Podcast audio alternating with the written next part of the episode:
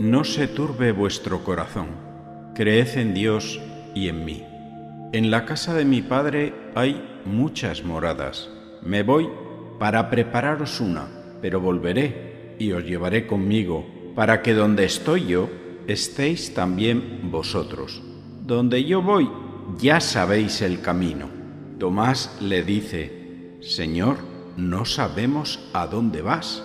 ¿Cómo podemos saber el camino? Respondió Jesús, Yo soy el camino, la verdad y la vida. Solo se va al Padre por mí. ¿Qué significa este Evangelio? Nuestro corazón está sometido a turbulencias, miedos, complejos y sufrimientos internos y externos. Esto sucede cuando pensamos demasiado en las cosas de la tierra, en la gente que nos ha hecho daño, en la mala suerte que hemos tenido, etc. En nuestro interior todo se magnifica. Nos olvidamos que el hombre no está bien hasta que se encuentra con Dios y éste, con su permiso, se mete en su corazón. A este proceso de meter a Dios en el corazón lo llamamos fe.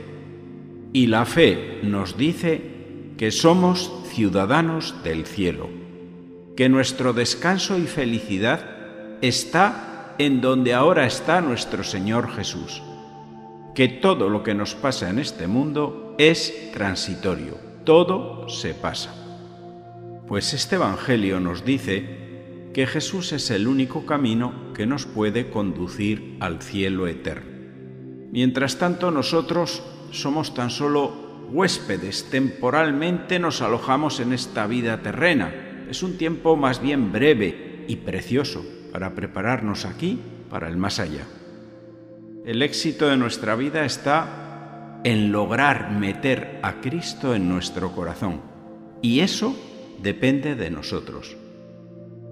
El éxito de Jesús depende de preparar nuestra estancia para el cielo. Nos lo dice de una manera clara él es el único camino. Aquí tenemos una vida y un camino por recorrer. Para quedarnos quietos y satisfechos de nosotros mismos no necesitamos ningún camino. Si no recorres el camino, no vas a ninguna parte. El hombre está siempre en el camino de la vida. Es más, no podemos vivir sin caminos. ¿Imagináis un mundo sin caminos o sin teléfonos? Necesitamos la comunicación, el contacto y el encuentro. No somos seres terminados ni quietos. Donde hay hombres, hay caminos. Como decía el poeta, se hace camino al andar. Las calzadas y los puentes son signo de humanización. Nuestras ciudades también lo son. Una ciudad no es otra cosa que un alto en el camino con algunas estancias donde vivir un tiempo que pasa. Una peregrinación es una analogía de la vida.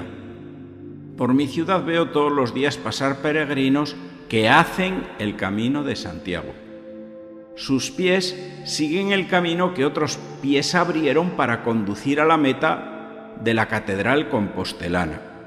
Pero para llegar allí se preparan.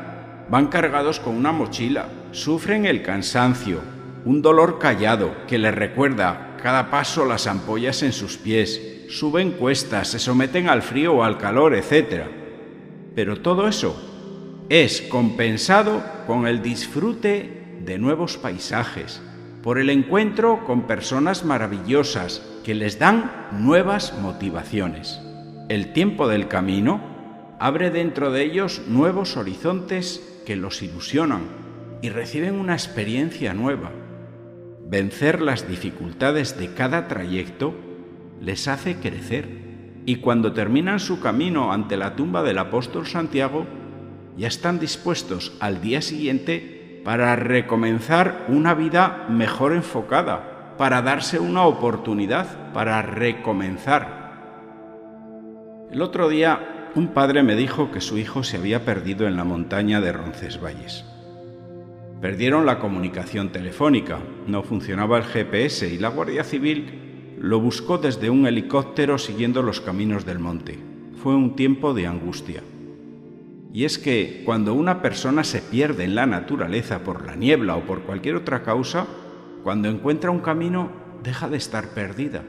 Sabe que tiene un sendero que seguir, que le llevará a un encuentro. Pues bien, nuestro GPS es Jesucristo.